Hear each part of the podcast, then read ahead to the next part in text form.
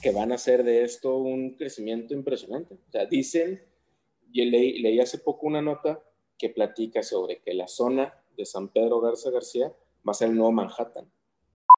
Eh, porque te dice, sabes que la marca, la marca de ropa, y te van a decir, oye, este, espérame, güey, pausa.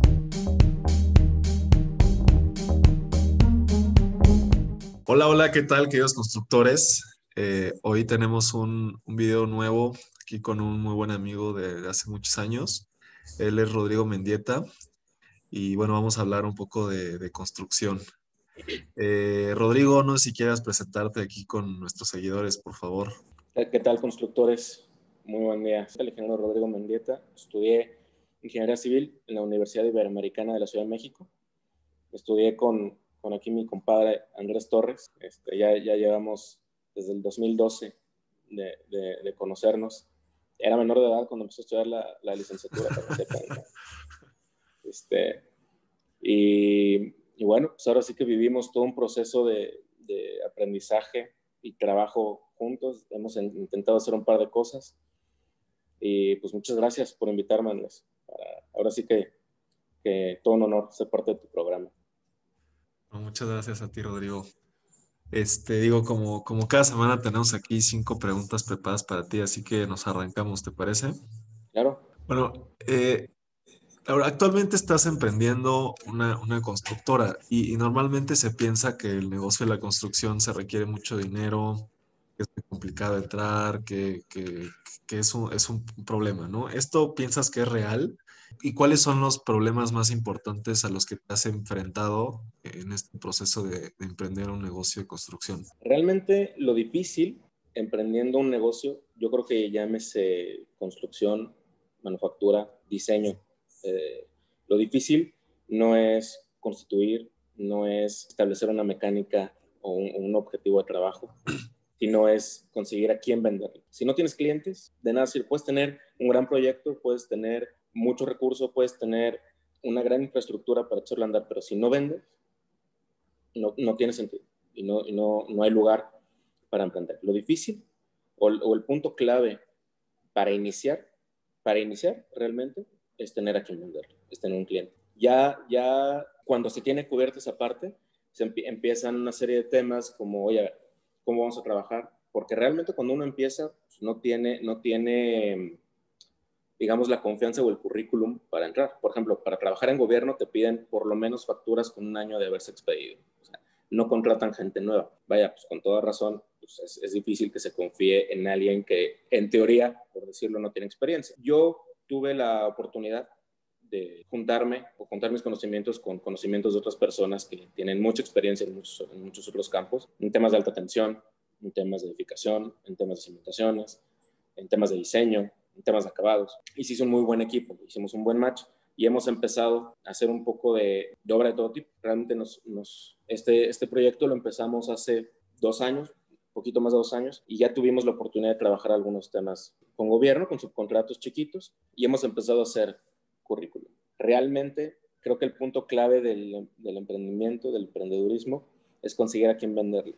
Las ideas son, son muy buenas, todos desde, desde la adolescencia estamos empezando a maquilar qué queremos hacer, a dónde queremos ir, cómo queremos vender, o qué queremos lograr, ¿verdad? ¿Qué, ¿Qué, voy a dejar? Entonces, creo que ya que está bien establecido lo que queremos, el quiebre está en conseguir a quién vender. Ok, ok, muy bien. Justamente la segunda pregunta, no sé si, si ya me la contestaste, pero normalmente cuando, cuando quieres trabajar en temas de construcción, pues te piden esa experiencia que mencionabas anteriormente y justamente te iba a preguntar cómo lo hiciste, pero entonces fue todo un tema de asociaci asociación con otras personas o otras empresas que ya tenían experiencia y con eso tú te apalancaste para, para comprobar o, para tener esa, esa experiencia que te piden en algunos proyectos, ¿no? Sí, realmente eh, por, por el trabajo que yo empecé a realizar de hoy hacia tres años atrás, eh, hicimos buena relación con personas que están en el medio, con personas que les interesa una construcción, una remodelación, un proyecto y ya que pudimos empezar a ensamblar un poquito el tema de construcción, hubo ese acercamiento, hubo esa comunicación y nos participamos este, mutuamente en, en, diversos temas. ¿verdad? Nosotros pudimos ayudarles con algunos subcontratos que traían atorados y, poco a poco pudimos ir eh, empezando a agarrar experiencia para poder participar en, en obras de gobierno. Lo que sí, y es muy válido, y creo que todos los constructores tenemos la obligación de hacerlo en algún momento, es salir a buscar, es salir a buscar. Eh, a mí me ha tocado cuando hay trabajadores eh, en un fraccionamiento y están haciendo algún trabajo y llegan a las puertas y van tocando ofreciendo sus, servicios. Eso es lo que hay que hacer, es ir, tocar puertas, tanto hablando en sentido figurado como en, un estricto sentido, para poder encontrar proyectos. Sí, sí es muy bueno la relación con todo tipo de, de, personas, con todo tipo de profesionistas, porque realmente a todo mundo se le puede llegar a ofrecer en algún momento un esquema. Entonces, sí, creo que la clave está en que las relaciones profesionales deben de ser este, multifacéticas, no solo centrarse en un gremio, sino buscar quién ve, por decirlo, temas de recursos humanos, temas políticos, temas de construcción, temas de manufactura, temas de, llámese lo que sea, ¿verdad? Incluso aprovechar oportunidades y una ventana de decir, ¿sabes qué? Tengo un recurso y lo quiero invertir. ¿A dónde voy a invertir? Y se buscan eh, desarrolladores grandes. Por ejemplo, aquí en Monterrey hay, grupo, hay desarrolladores muy grandes que hacen muchos proyectos. Han, construido muchos proyectos aquí en, en, la zona metropolitana de, de Nuevo León y realmente el, el, esquema con, eso, con ese tipo de personas es si hay una buena relación o incluso llegar a tocar la puerta y decir, ¿sabes qué? Pues me interesa comprarte un predio, un departamento, una casa, un, llámese como sea, con cualquier desarrollador, decir, ¿sabes qué? Yo ofrezco tal servicio por si se te ofrece. Y hay quien, oye, me buscó tal persona que va a comprar y le interesa unos closets y yo hago carpintería. Entonces, ah, pues ya te van conectando es aprovechar las oportunidades y dar también cosas a cambio, ¿verdad? Oye, voy a participar contigo, pero recomiéndame, sin compromiso, pero recomiéndame, ah, perfecto, y si se da, pues maravilloso, ¿verdad? Buenísimo, Rodrigo. Y bueno, eh, yo, yo, tengo entendido o sé que has trabajado en algunos proyectos grandes de centros comerciales. ¿Cuáles son los aprendizajes que has tenido en este tipo de experiencias? Y, bueno, eh, en específico en cuanto a los requerimientos, ¿qué significa trabajar en este, en este tipo de proyectos? Realmente eh, sí es complejo trabajar en desarrollos así con centros comerciales porque uno le tiene que responder a tres entes y debe de haber mucho orden y mucha coordinación en, en el desarrollo de la obra. ¿Cuáles son los tres entes? El cliente, que es, por ejemplo, la marca del, del, del local que se vaya a desarrollar, porque tiene sus lineamientos sus colores, sus fachadas, su, desde los shopper track, que son los, contadores de la gente que entra, las antenas de seguridad, cómo, cómo tienen los colores adentro, los pisos. Cada marca tiene su diseño. Luego, la plaza. La plaza tiene un concepto y una administración.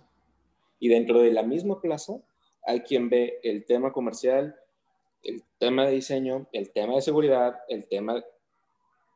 La, la plaza es muy compleja porque tiene un, un manejo de muchas aristas, ¿sí? Entonces, si por ejemplo, eh, hubo, hubo alguna vez, no recuerdo si fue una plaza en México, me parece, creo que fue Antara en su momento que quiso hacerlo, que quería que los, las marcas y, también un, un, desarrollo aquí en, en Nuevo León, en Monterrey, eh, querían que las marcas tuvieran en, en el locobond de las fachadas de los locales las marcas en negro mate. Las marcas no querían. ¿Por qué? Por ejemplo, H&M, por decirlo, rojo, es un logo rojo. O Cinépolis, pues son las letras en tonalidades azules y amarillas. O sea, no, no, es difícil pedirles de que todo negro porque van contra sus políticas y contra sus, porque quieras que no, para ellos es una estrategia de marketing los colores de la marca. Eh, como el rojo Ferrari, es que es el rojo Ferrari. Entonces, no, no, no, no pueden hacer con la mano en la cintura que se cambien los colores. Entonces, desde fachadas, desde, eh, oye, van, porque las fachadas o los, las especificaciones, perdón, de los centros comerciales muchas veces se contraponen a los diseños de los, de los locales. Entonces ahí hay choque, hay un choque muy, muy fuerte eh, de lo que hay que coordinar. Y en tercera, mm, pues uno tiene que responder por la obra, ¿verdad? Es decir, si uno es trabajador de, un, de una constructora o de un despacho que se dedica a hacer eso, pues uno como residente o como encargado del proyecto, pues tiene que responder también al, jefe y empezar a ser eh, un, peón con muchas eh, casillas para cubrir, porque pues, no se le puede dar gusto a todos al mismo tiempo, ¿no? Entonces, hay que coordinar entradas de material en horarios y en, y en horarios porque son muchos locales. Cuando es una plaza nueva, todos los locales quieren acabar rápido y vámonos y esto y, y rápido. Y además, la plaza. O sea, no solamente terminar los locales, no solamente son los locatarios, es la plaza como tal, los pisos de la plaza, los elevadores. La verdad es que es un caos y realmente lo que es complejo en, las plazas que ya están en funcionamiento son los horarios. No puedes hacer ruido durante el día, mientras la plaza está abierta, no hay ruido, no hay polvo, no hay olores. No puedes impermeabilizar, no puedes pintar, o no puedes taladrar, no puedes cortar. Es realmente un tema y entonces los costos suben porque la gente tiene que trabajar de noche para hacer, para hacer instalación de mobiliario, ajustes de piso. Si vas a poner mármol, pues el, polvo es inmenso. Tienes que poner tu tapial y si te tocó un local que es como un choricito, de, que esté muy angosto, pero esté muy largo, el tapial es carísimo. La fachada de, de vidrio pues, carísima. Si es cortina, si es... Entonces, sí, sí tiene uno que tener mucha, mucha comunicación con los presentes a responder, mucho orden y una organización muy bien planeada para que la obra pueda salir.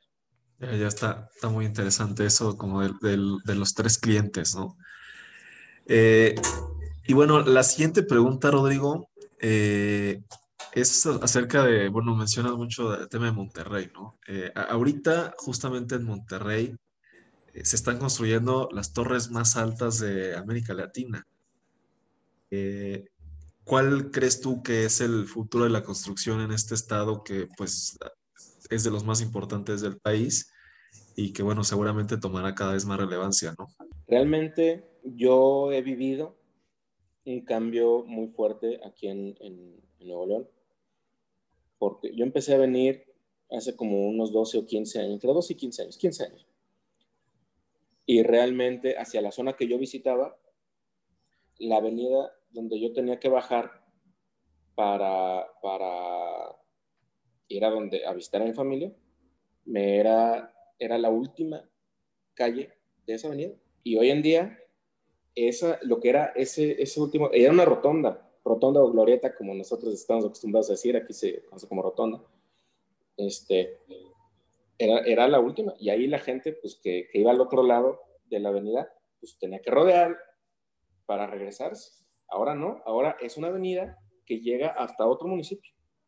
Y de ahí en adelante hay casas y casas y casas y plazas y hospital y, o sea, se hizo un desarrollo inmenso, inmenso, de vivienda eh, horizontal, muchos fraccionamientos.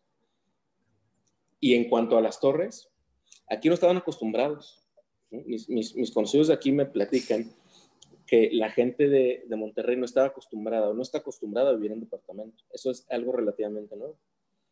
Aquí realmente es la casa y casas normalmente son dos, tres niveles con patio, un acceso lateral que va directo de la, de la calle hacia el patio y tiene sus quintas. Tiene sus quintas en, municipios un poquito más a las afueras y ese era el estilo de vida o la forma de vivir en, Monterrey.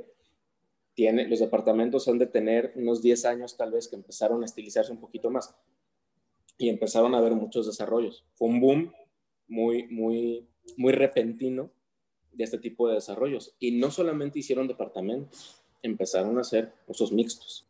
Em, los desarrollos más famosos de departamentos eh, hoy en día tienen, si no abajo como parte del complejo, al lado tienen un comercio. Ahora se ocupa mucho que haya un nivel comercial, dos, tres niveles de comercio, siete, ocho niveles de oficinas y de ese nivel para arriba son departamentos. Hay unos que son comercio, cuatro o cinco niveles de comercio, un centro comercial chiquito y tres torres de departamentos. Hay tres torres muy grandes, eh, nuevas aquí en, Monterrey. Eh, la, digamos, la tercera en tamaño es el Hotel Safi Metropolitan. Apenas lo están por terminar. Eh, está, forma parte del complejo Metropolitan Center. Es un desarrollo cuyo foco es un centro comercial, por decir, un poquito no quiero usar la palabra exclusivo, pero quiero usar la palabra em, como un poquito más, más bonito, más, no, no bonito, tiene, tiene una gama un poquito más alta de, normal. El tipo de restaurantes, el tipo de, desarrollo que es. Generalmente son restaurantes, realmente son restaurantes y han metido conceptos donde meten restaurante y juego, restaurante y golf virtual, restaurante y béisbol virtual. Hay un cine de una marca propia de los desarrolladores que hicieron un concepto de llevar comida de los restaurantes del desarrollo al cine. Entonces, ese complejo es lo que llama a la, gente a visitar lo que es Metropolitan. Y hay dos torres de departamentos, completamente de departamentos, y el Hotel Safi Metropolitan, mitad hotel, mitad oficinas. Es, es un complejo que si hoy en día uno ve un video de lo que es Monterrey, es de las primeras fotos que aparece. No aparece, claro, con el fondo del cerro de la silla, por supuesto, pero ya no aparecen casas, ya no aparece como tal el atirantado, o no aparece la, la, imagen muy, muy, que era muy icónica de Avenida Constitución y Avenida Morones, por donde pasa el río Santa Lucía. Y justo te iba a decir, o sea, se volvió el nuevo icono de Monterrey se volvió el nuevo icono realmente eh, y, yo creo que va a durarle poquito más porque vienen desarrollos muy, muy grandes, muy bonitos, que empiezan a notarse más. Em, por ejemplo, la segunda, la Torre Coy, eh, rascacielos, muy bonito. Es, tiene las letras de Banorte hasta arriba. Banorte tiene, compró varios pisos para sus oficinas ahí y son departamentos y el logo de, del el eslogan, perdón, de la torre es vive en el cielo, por, la altura que tiene. Y son departamentos impresionantes. Un conocido de acá que vive en un piso 54 o 52, no, no recuerdo, de la torre, alcanza a ver Apodaca, alcanza a ver Santa Catarina, alcanza a ver hacia Guadalupe, tiene una vista de toda la ciudad de toda la ciudad. Y, es algo que ya le empieza a llamar la atención a la gente. Y por supuesto está la Torre Top, que ahora es la más alta de Latinoamérica. Recién la terminaron, tiene un año menos, tiene eh, seis, ocho meses que la terminaron. Y lo mismo, tiene niveles comerciales y el resto son oficinas. Y aquí en la zona de, de San Pedro y eh, en algunas de Monterrey, están ya proyectados desarrollos de edificios de los grupos grandes constructores, sobre todo de la zona, que van a hacer de esto un crecimiento impresionante. O sea, dicen, yo leí, leí hace poco una nota que platica sobre que la zona de San Pedro Garza García va a ser el nuevo Manhattan. Realmente hay grupos y hay familias que se dedican al rubro y que tienen esas tierras y que van a desarrollar y va a ser un polo industrial muy, muy fuerte. A la par de que está creciendo el rubro habitacional y de oficinas, está creciendo el industrial. El industrial es inmenso. Y está, la cercanía con los Estados Unidos es, es, un plus inmenso para la actividad económica del Estado. Sí, el otro día escuchaba a, a una persona allá de Monterrey que, decía que la derrama económica se da en Monterrey, se da en la Ciudad de México y se da en Reynosa. y, eso se le transfiere como al otro estado por el tema de la frontera, eh, bueno, de la entrada y salida en Reynosa, que Monterrey o bueno, Nuevo León no tiene una entrada o una salida hacia Estados Unidos, con una aduana. Y que eso la tiene. los ¿Sí la tiene? La tiene, en Colombia. Municipio de Colombia es la frontera que tiene Nuevo León con Estados Unidos. Pero no es tan, tan, ¿cómo se dice? ¿Tan transitada como Reynosa o qué? No, por supuesto que no. Reynosa, Reynosa es un paso importantísimo de todo tipo de mercancía. Digo, realmente, y no, y no es el tema, pero pues hay muchas manos metidas este, en, el tema de Reynosa, porque es, un, es el principal paso de, de, comercio entre Estados Unidos y México, tanto, tanto Reynosa como, como Tijuana. Este, sí, pero mucho de lo que se produce en Monterrey se lo llevan por Reynosa. Sí, hay, hay rutas, realmente depende mucho de la logística y transporte, ¿verdad? Depende, depende de la logística de transporte, hacia dónde vayas a ir, ¿verdad? De cuál sea tu destino en, en Estados Unidos. Colombia no es muy sonado porque además no es tan grande. Reynosa es un punto muy fuerte que yo creo que en su momento va a tener un, crecimiento exponencial por lo que representa, pero realmente Reynosa es un paso comercial. El, el punto fuerte de Reynosa es la aduana la industria que está consolidada en Nuevo León realmente no es que sea no es que su fuerte sea la aduana es que su fuerte es la industria y lo que genera. Eh, ahorita está muy sonado el que Nuevo León quiera salirse del pacto federal. ¿por qué? porque Nuevo León Nuevo León genera un porcentaje muy considerable del, del Producto Interno Bruto de México. Y tiene realmente algún matiz de injusticia en cuanto le manda la Federación de Recursos Nuevo León. Nuevo León, por lo que genera, en teoría debería de estar recibiendo más. Hay estados este, hacia la, costa del Pacífico que no generan realmente mucho. Pero, no, no generan el Producto Interno Bruto, pero generan elementos para las Fuerzas Armadas. Entonces, no puede haber un, no hay un solo criterio para la repartición del recurso federal que generan los estados. Sin embargo, sí hay un matiz de injusticia en lo que recibe Nuevo León, porque Nuevo León es un estado muy poderoso que genera mucho y puede generar más, pero los apoyos de la federación no son los óptimos, por así llamarlo. El tema de salirse del pacto federal es, es no es, no es tan viable y no es tan fácil. Mucha gente dice, sí, porque nosotros generamos y nosotros, sí.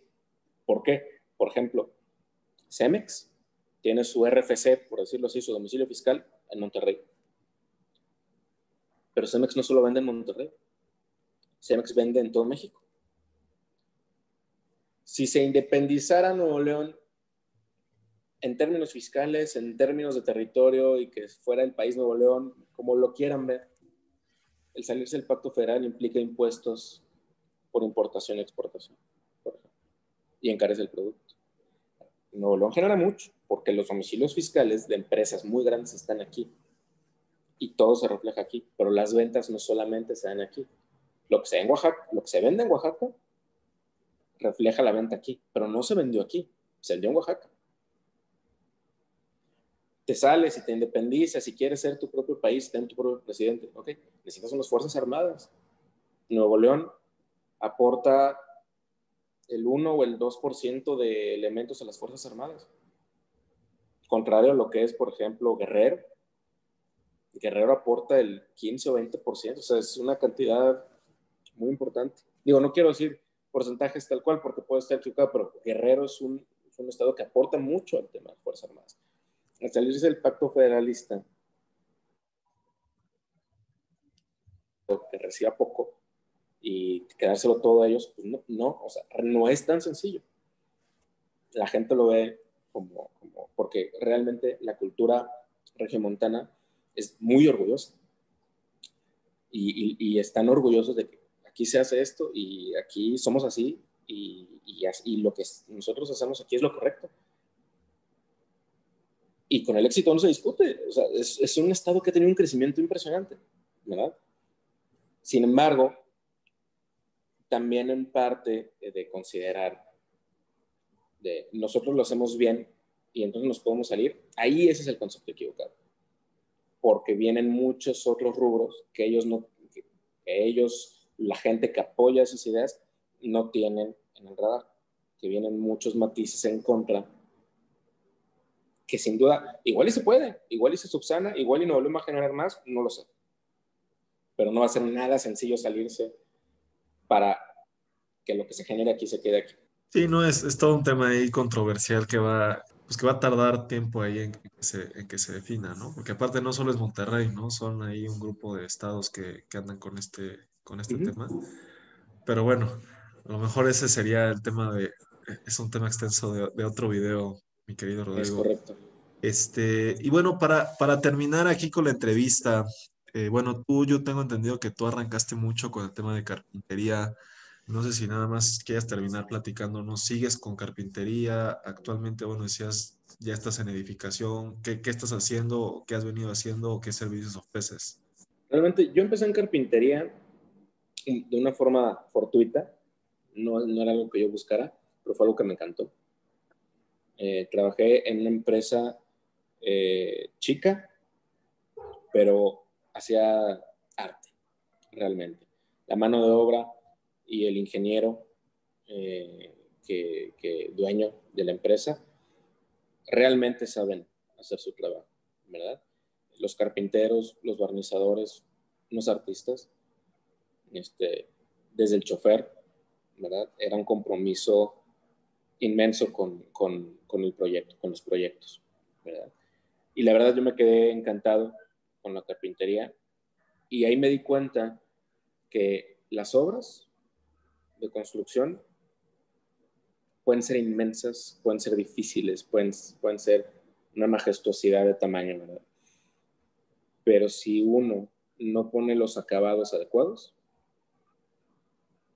al menos a la vista, no, no, no es nada, no, no, es, no es vistoso, no, no es bonito, no es...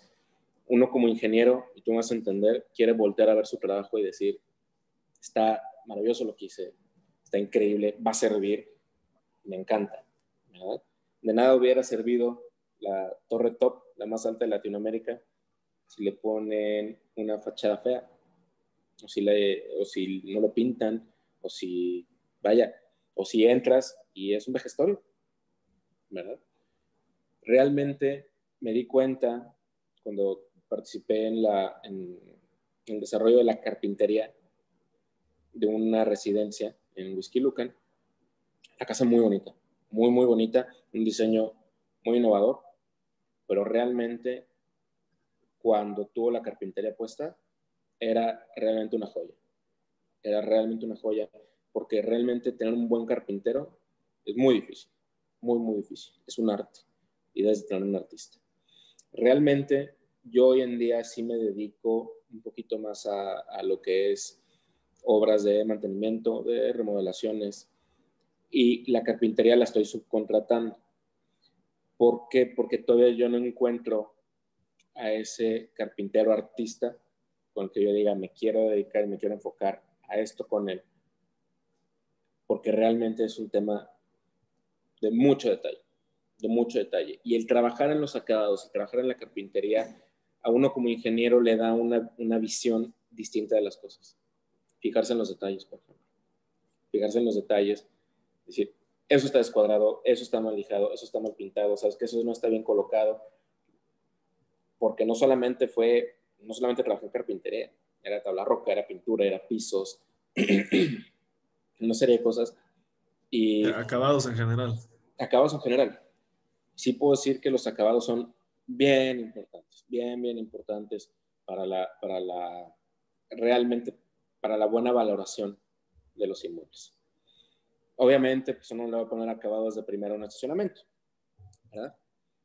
Pero para las zonas donde va a estar uno, lo que es vistoso, las fachadas, las vistas, sin duda debe de tener mucho trabajo, no necesariamente caro, para nada tiene que ser caro, pero tiene que estar muy bien pensado los acabados que va a hacer uno, qué carpintería le va a poner o qué tipo de muebles le va a poner, qué pintura, qué piso. Sin duda, yo creo que es un punto que a uno, como tal, en la carrera de ingeniería civil casi no se toca.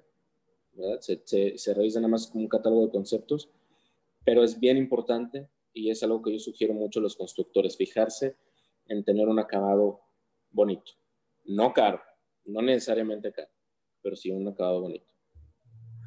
Muy buen, muy buen consejo aquí para la, para la comunidad que, que queremos y estamos creando. Y bueno, no sé si tengas algún medio de contacto que quieras dejar o, o alguna forma de comunicarse con, contigo, algún correo o algo. Sí, claro. Sí, mi, mi correo es rmendieta1407.gmail.com. Ese es el que, el que realmente ya estoy acostumbrándome a revisar todos los días. Eh, y también creo que, que puede ser redes sociales. Redes sociales, este, me pueden mandar mensajes en rmendieta-14 en Instagram. Eh, realmente, de, de, momento no, no lo uso tanto para temas profesionales, pero pues, las redes sociales hoy en día nos ayudan mucho para establecer vínculos profesionales, para todo lo que se les pueda llegar a ofrecer en Nuevo León, algún consejo incluso sobre cómo, cómo empezar, dónde partir eh, o qué puntos reforzar o trabajar juntos en algún proyecto, con todo gusto. Buenísimo, Rodrigo. Te agradezco muchísimo la entrevista. ¿eh? Estuvo muy, muy, buena.